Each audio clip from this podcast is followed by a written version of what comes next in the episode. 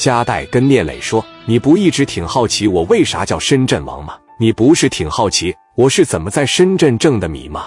要论打架，说实话，四九城的老炮打仗不行，包括我这帮子兄弟，一个个耍奸溜滑。你要说交朋友，百事我加代说第二，没人敢说第一。你那么多兄弟现在被关在胶州，聂磊说在胶州关着呢，没事，他那意思就要点米，我也不差这么一点。加代说不行，留着你买台车多好。”咱这办点买卖，咱多收点兄弟多好。为何给他们呢？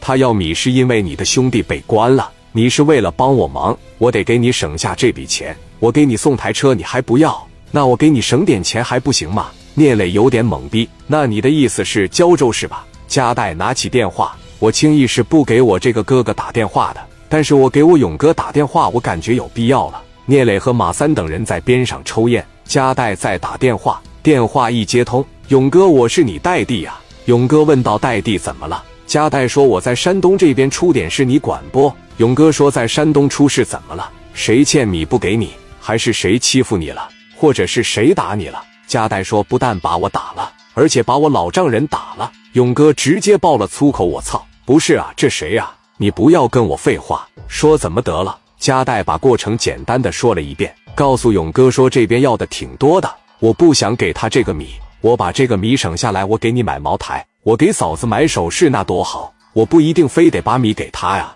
勇哥直接就不乐意了。你说胶州的，胶州那屁大点的事，你找我不觉得是高射炮打蚊子吗？我这里朋友挺多的，勇哥你就给我长长脸吧。勇哥当时也明白了，说道：“做个面子呗。”你说是谁呀？一个叫江源，一个叫于飞，还有大几十号小兄弟。勇哥说：“行吧，那你别管了。”我让司机打个电话就行，一会他们自己就回去。加代嘴都裂到耳根子了，笑呵呵的说：“行，那我就在家里边听信了。谢谢勇哥。”勇哥说：“你给我少来！我问你啥时候回北京呢？回来以后我领你出趟国，上马尔代夫玩一个月。”加代说：“行哥，反正我就是答应你，我也去不了。你他妈又搪塞我是吧？我下个月结婚，我为啥来青岛看老丈人？我下个月十二号结婚，勇哥我就没法跟你出去了。”行，没事，哥绝对把面子给你做足了。放下电话，加代说了这一句话：“在这等着吧，一会他们就回来了。”勇哥通过专线把电话拨给了山东六扇门。电话一接通，喂，你好，我是小勇啊，哪个小勇啊？你说哪个小勇？京城那边的直接就懵逼了。哎呀，领导你好，你好，你好，什么指示？勇哥说指示谈不上。最近工作怎么样？工作非常好，特别好。你需要什么？勇哥说：“给胶州打个电话，我代弟，你知道吗？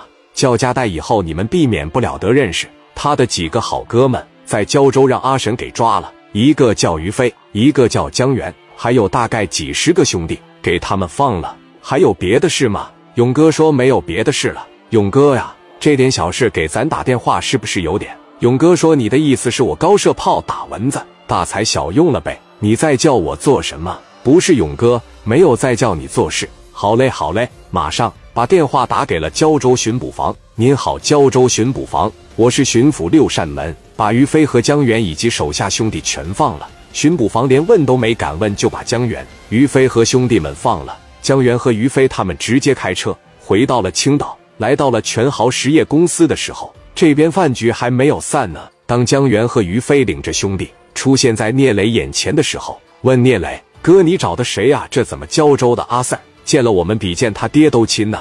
怎么回事啊？所有的目光都看向了加代。聂磊看着加代说：“好兄弟，你帮的是我这帮兄弟，我必须得替他们叫你一声哥。以后我就叫你戴哥。”自此，聂磊称呼加代为戴哥了。讲究人办讲究事，江湖不仅仅是打打杀杀，江湖更是人情世故。放了江源和于飞，胶州方面马上打电话给来福强，你听着。聂磊，包括跟那伙北京的人提什么要求，你照办就得了。我已经把人给放了。来福强懵逼了，放了把我打成这样，你把人放了怎么考虑的？得给我们拿医药费，给我们道歉的。你懂个屁！你知道谁给我打电话了？电话一来，我能不放吗？我他妈的多一句废话都不敢有。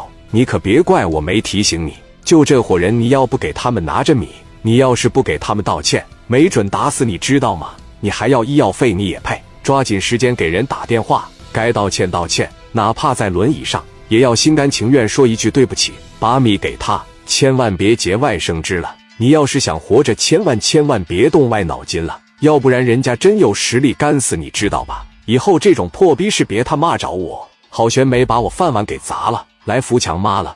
对面这么大能耐吗？事情发展到现在，我就是一个冤种呗。来福强自己扇了自己一个嘴巴，骂到大冤种。加代和聂磊两个人成了很好的朋友。加代佩服聂磊年轻有为，为人仗义；聂磊佩服加代的各种关系，不是谁都能交下的。第二天，胶州那边派人送来了一百万，打人的小根子让人在轮椅上扶着，亲自给戴哥的岳父道歉。戴哥领着兄弟们回到了北京。加代拿起电话打给了深圳的邵伟。加代说：“邵伟。”往青岛全豪实业发两台奥迪一百黑色的高配，谁送的就别说了，什么落款也不要留，让物流送到就得了。邵伟说：“那行哥，那我马上找板车。”邵伟打包了两台高配的黑色奥迪一百，一个米色内饰，一个灰色内饰，发了板车直接送到青岛了。车到楼下的时候，物流驾驶员把电话打给了聂磊：“喂，是聂老板吗？你那两个大快递到了，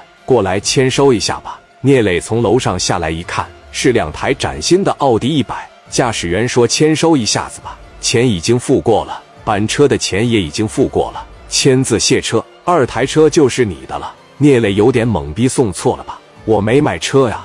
驾驶员说：“你看全豪实业聂磊的电话号码，你是叫聂磊吗？”聂磊说：“从哪里发来的呀？深圳吗？对呀，而且人家让我告诉你一声，不用办牌子，不用上手续。”直接开。聂磊又问：“是不是叫家代发过来的？”驾驶员说：“那我就不知道了，我只负责送货，别的我就不知道了。”卸车后，聂磊拿着电话打给了加代：“你要这么整的情况下，我送你点啥？”加代装糊涂什么？聂磊说：“咱俩非得把话挑明了，你这上来就送了两台奥迪一百。”加代说：“我就知道给你送过去，你也得知道是我送的。那水货车也不值几个钱，你在当地也不用办手续。”不用办牌子，二台车也不贵，也就几十万，开着吧。我来到青岛，你那样待我；等你来到北京，来到深圳，你大哥绝对在所不辞。江湖再见，聂磊也说了一句江湖再见。